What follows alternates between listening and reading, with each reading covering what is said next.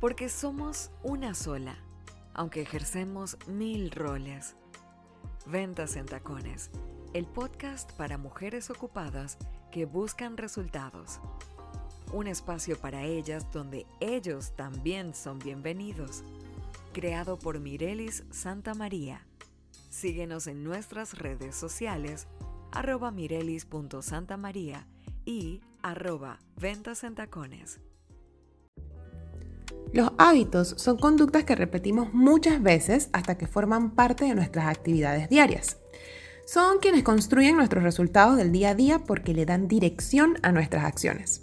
En el caso de las ventas y en mi experiencia, he recopilado cuáles son esos hábitos que han hecho que pueda lograr mis resultados deseados y hoy te los quiero compartir. Porque realmente las metas cumplidas no son casualidad ni son accidente tampoco son el resultado de la suerte, son el resultado de ejecutar y tomar acción, pero de forma estratégica. En mi experiencia, son nueve los hábitos que deben trabajarse para lograr el éxito en ventas. Algunos deben trabajarse y practicarse de forma diaria, otros con frecuencia semanal y puede ser también quincenal dependiendo de tu tipo de negocio o en la industria que te desempeñes. Pero indistintamente de que seas una marca personal, dueño de negocio familiar, dueño de una pyme o que seas parte de una multinacional, si pones en práctica estos hábitos de forma consistente, persistente y disciplinada, tus resultados serán mejores. Y esto lo digo basada en la estadística, porque lo he probado cuando trabajé en el corporativo, con negocios propios y con mis mentoreados.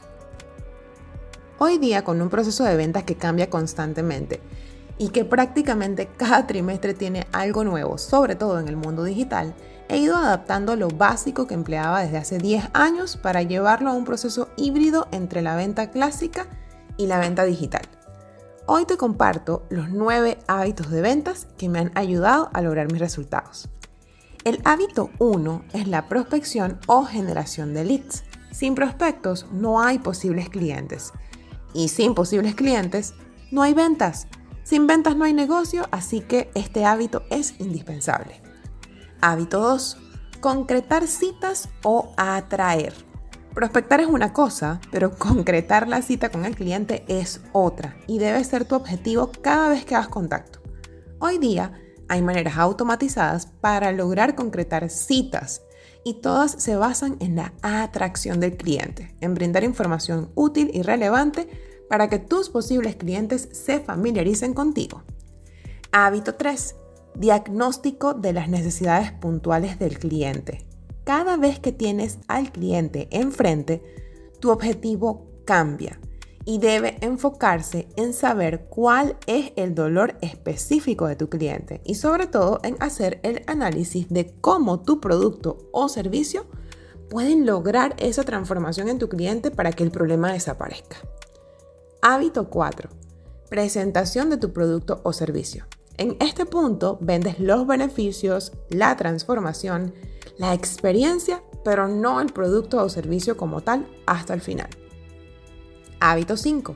Seguimiento de preventa. El seguimiento es un básico de los hábitos, porque hasta el 53% de las ventas se pierden solo por no hacer el seguimiento adecuado. Incluso aquí te invito a pensar que si no das seguimiento sin querer, puedes estar trabajando para tus colegas o tu competencia, como tú le quieras llamar. Por el simple hecho de que hoy en día el cliente requiere de más toques o más contactos antes de cerrar la venta. Y quizás tú ya diste 3, 4 o hasta 5 toques, luego te descuidas, no lo sigues dando seguimiento y resulta que tu prospecto cierra esa venta pero con otro proveedor porque tú no le diste más seguimiento. Hábito 6. Cierre de ventas o conversión. Este es el punto en donde todos queremos hacerlo bien. Aquí todos queremos transformar prospectos o leads en clientes. Pero si observas, este es el hábito 6. Si no cumples con los primeros 5 hábitos va a ser bien difícil llegar al cierre. Y para lograrlo, aunque la técnica es extremadamente importante, es la mentalidad y las habilidades blandas lo que hará una completa diferencia entre quienes logren cerrar la venta y quienes no. Hábito 7. Cobros. Cuando hablo de este hábito, hay quienes preguntan si esto no lo debe hacer contabilidad.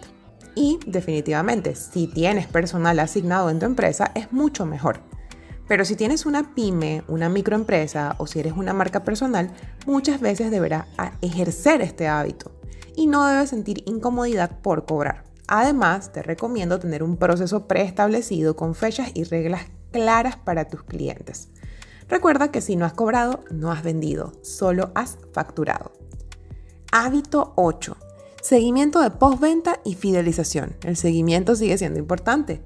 Este es un punto flaco en Latinoamérica en general y puede ser un gran elemento diferenciador si logras establecer un proceso que enamore a tu cliente y lo mantenga interesado y pensando en ti.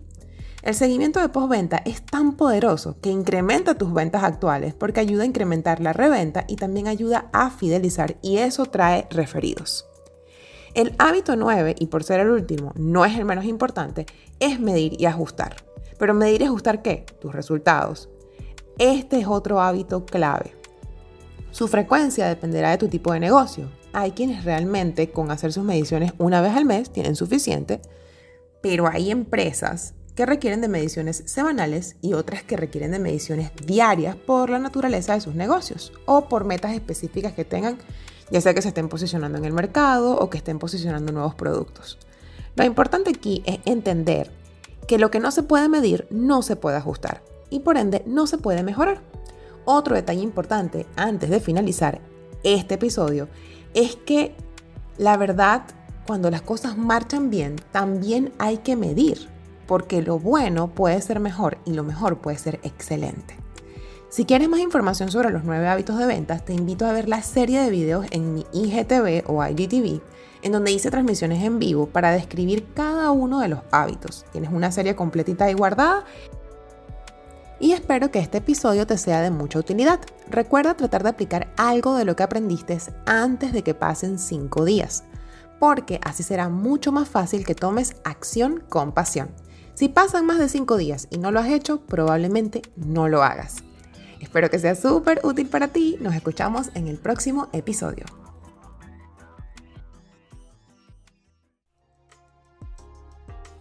Esto fue un episodio más de Ventas en Tacones, el podcast para mujeres ocupadas que buscan resultados. Gracias por ser parte de nuestra comunidad. Síguenos en Instagram como arroba mirelis.santamaría y arroba ventas en tacones o visita nuestra página web ventasentacones.com.